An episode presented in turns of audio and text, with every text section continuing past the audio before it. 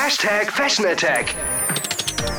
Dein Style-Blog mit Lena. Worum geht's? Draußen ist Herbstwetter und es wird Zeit, die Übergangsjacken aus dem Schrank zu kramen. Ein It-Piece ist einfach völlig zeitlos und lässt dich jetzt, wenn es kälter wird, immer schick aussehen. Der Trenchcoat. Was ist daran so geil? Ganz normale Jeans, legeres Shirt, macht auf den ersten Blick nicht viel her, aber mit einem Trenchcoat drüber kannst du so ein einfaches Outfit ganz schnell aufwerten. Trenchcoats, das sind ja mittellange bis lange Mäntel, die sich durch ihre doppelte Knopfleiste, den großen Kragen und den Gürtel auszeichnen. Farbtechnisch sind dir da kaum Grenzen gesetzt. Ich habe mich für einen dunkelblauen Trenchcoat entschieden. Der macht mein sonst recht schlichtes Outfit nämlich zu einem Hingucker.